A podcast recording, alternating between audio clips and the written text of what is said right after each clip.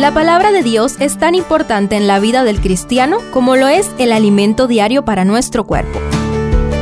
Estudia con nosotros el capítulo del día en Reavivados por su palabra.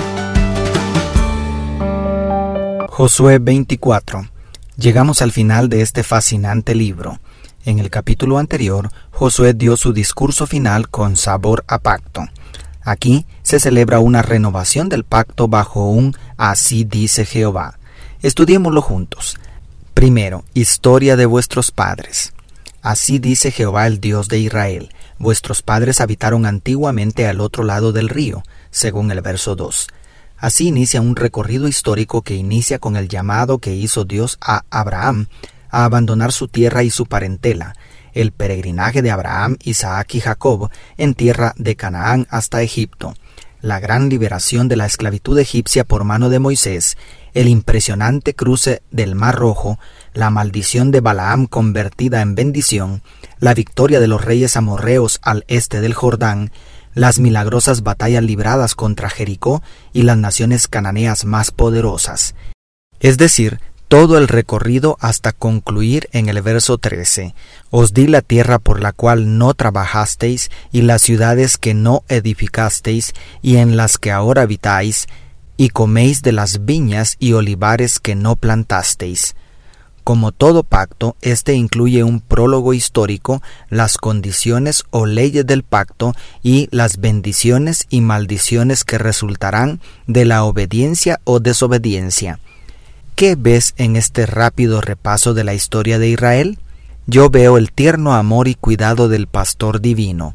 Es como si Dios hubiese tomado de la mano al pequeño niño de su pueblo y lo condujo a la cima del éxito, no porque lo merecieran sus hechos, no porque fuera digno, sino por amor, por gracia.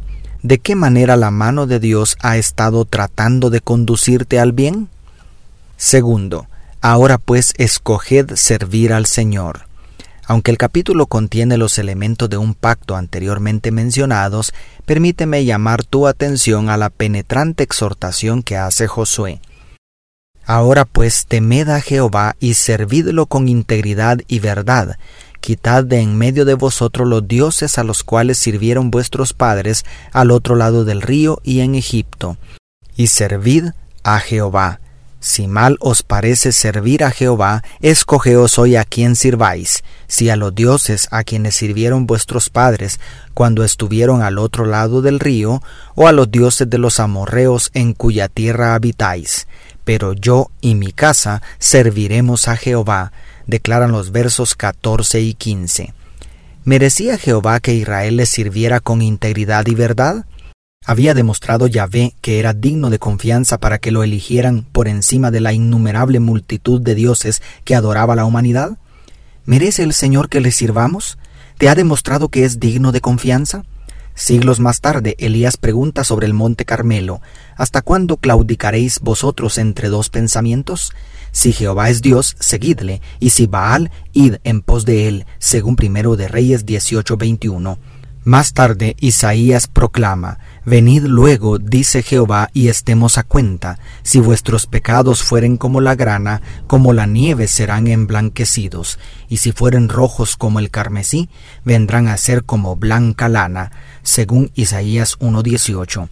Y para nuestros días el Espíritu Santo dice, Temed a Dios y dadle gloria, porque la hora de su juicio ha llegado, y adorad a aquel que hizo el cielo, la tierra, el mar y las fuentes de las aguas, según Apocalipsis 14:7.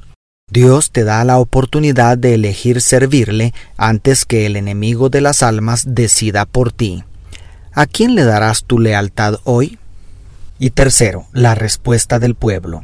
Nunca tal acontezca que dejemos a Jehová para servir a otros dioses, porque Jehová nuestro Dios es. Versículos 16 al 18. Así de firme respondió el pueblo. Entonces Josué presenta las maldiciones si no cumplen en los versos 19 y 20. Y el pueblo vuelve a responder, Eso no pasará jamás. Nosotros solo serviremos al Señor, según traduce la nueva versión internacional el verso 21. Entonces Josué los pone como testigos contra ellos mismos y el pueblo vuelve a responder, A Jehová nuestro Dios serviremos y a su voz obedeceremos, según el verso 24. Entonces Josué cierra el pacto colocando una roca como testigo eterno de aquel compromiso. Lo maravilloso de este final es que después de registrar la muerte de Josué, el verso 31 dice que el pueblo permaneció fiel al pacto hasta la muerte de los discípulos de Josué. ¡Qué legado! ¡Qué bendición! Jehová nos ayuda a servirle de todo corazón hasta el fin. Dios te bendiga, tu pastor y amigo Selvin Sosa.